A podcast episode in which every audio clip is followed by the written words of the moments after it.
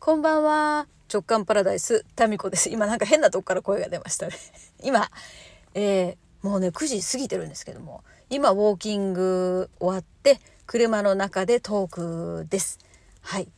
えーとですね、あ、今日そうだ。メルマガタミチャンネルの、えーと、開封率が高いトップ30%の皆さんに、プレミアムメルマガ、プレミアムタミチャンネルをね、お届けいたしました。届いたあなた 今回は届かなかったあなた。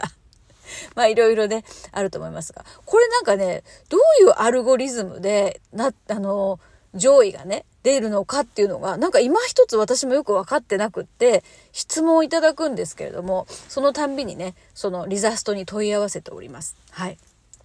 で、毎回開封してるのに今回届かなかったという方は、えっ、とね、一つの原因として、あの、写真ね、私時々添付してるんですけど、その写真の画像画像が開けない設定にしている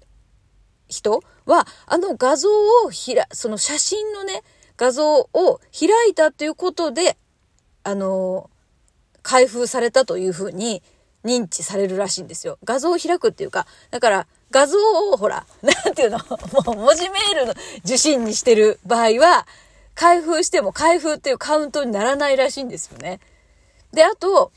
一人の人が何回も読んでるケースが結構あるんですよ。それとか、あの、週刊のぞらじに登録していて、えっ、ー、と、あと普通のメルマガタミチャンネルにも登録していてっていうふうに、いくつも登録してくださってる方は、開封率が高いっていうふうになるらしいです。はい。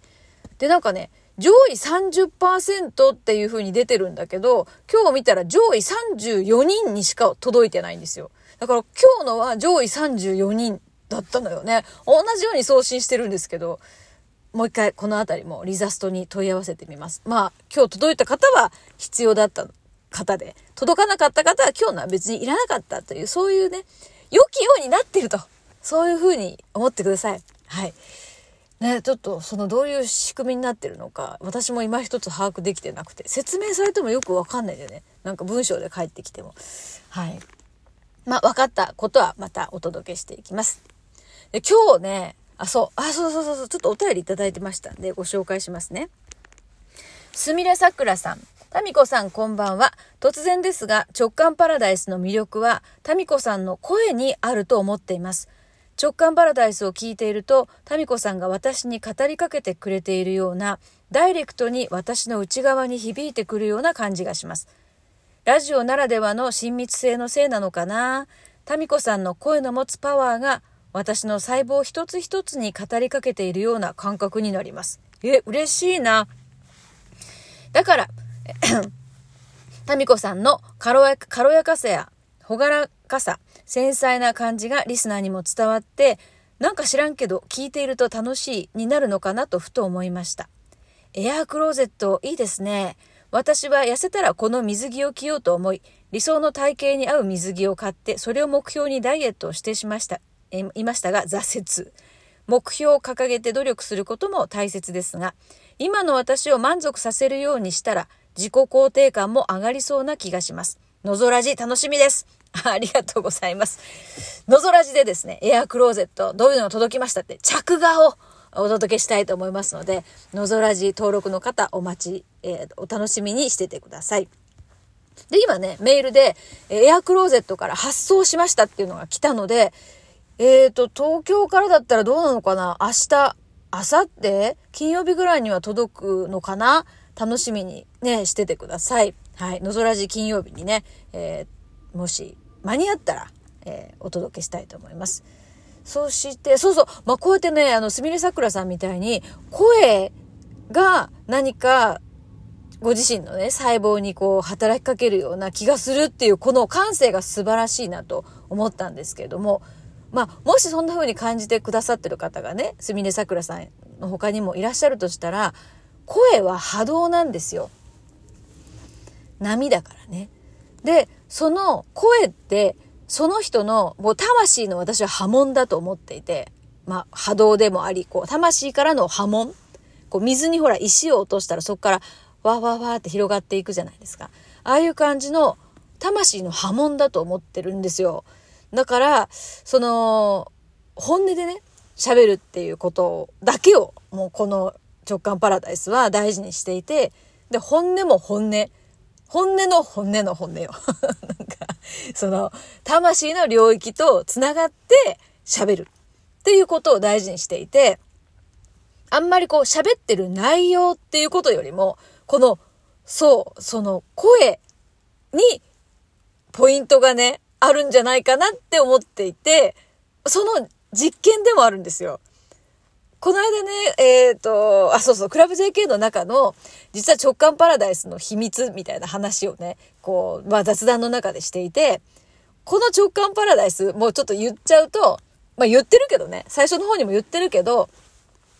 直感と繋がって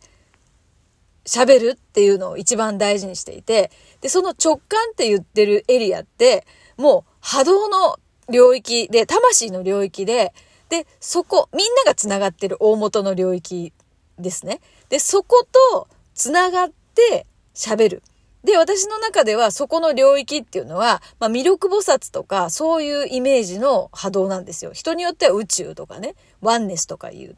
ところの波動ね。で、そこ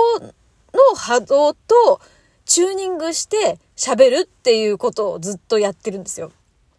で、何かためになる話をね、もしすると、ためになる話が聞きたい人が聞いてくださるじゃないですか。で、もちろんそれでもいいんですけど、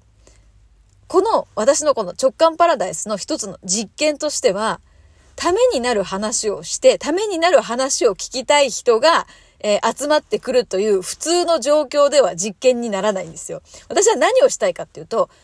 雑談、ためにならない話をして、その ためにならない話に高い波動を乗せたいんです。乗るのかな？っていう実験なんですよ。だから、話してる内容は、まあ言ってみればですね、軽い内容の方がいいんです。その、頭で考えるような内容じゃなくて、まあ極端な話ね、言葉じゃなくてもいいんですよ。でも、そういう、それはちょっとあまりにもね、あまりにも突飛すぎるので、一応言葉に載せてますけど、この、なんじゃない話に、高い波動を乗せてお届けするっていう実験なんです。だから、内容よりも、声に反応してくださると、私としてはね、にやけてるんですよ。なるほどねって。やっぱこれって、何か一つの現象としてね、実験の結果として、そういう声がね、返ってきてることに対して私はすごく一つの実験の結果だなって感じてるんです。で、ためになる話で、だけども、なんか心に響かないっていうケースもありませんか？で、私はね、これアナウンサー時代にずっと感じてたことで、なんかすごい上手に、あの、喋るんだけど、なんか、何言ってたのかちっとも心に残らないっていうアナウンサーの実はね、その、なんていうかな、映像を見て、高校生の時だ、あ、大学生の時か。で、なん、なんでアナウンサーってこんなにね、なんか作り笑顔をして、綺麗事を言ってるんだろうってすごい、なんか生意気にも思った、不思議に思ったんだよね。で、私がもしアナウンサーになったら、本音で喋ろうって思ったんですよ。